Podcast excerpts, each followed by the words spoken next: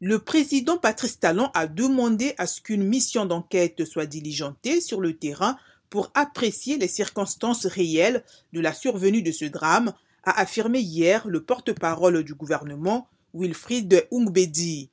D'après des sources locales, sept villageois de la commune de Kérou ont été égorgés par des hommes armés dans la nuit de lundi à mardi et de nombreux autres sont portés disparus après cette attaque. Le lendemain, dans la commune de Banikwara, trois civils ont été tués.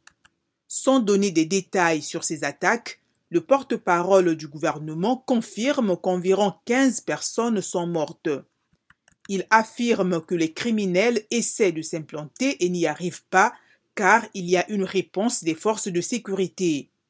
Selon lui, ils veulent choquer les populations et leur faire croire que la réponse sécuritaire n'est pas à la hauteur et qu'elle n'aurait leur salut qu'en se ralliant à leur cause.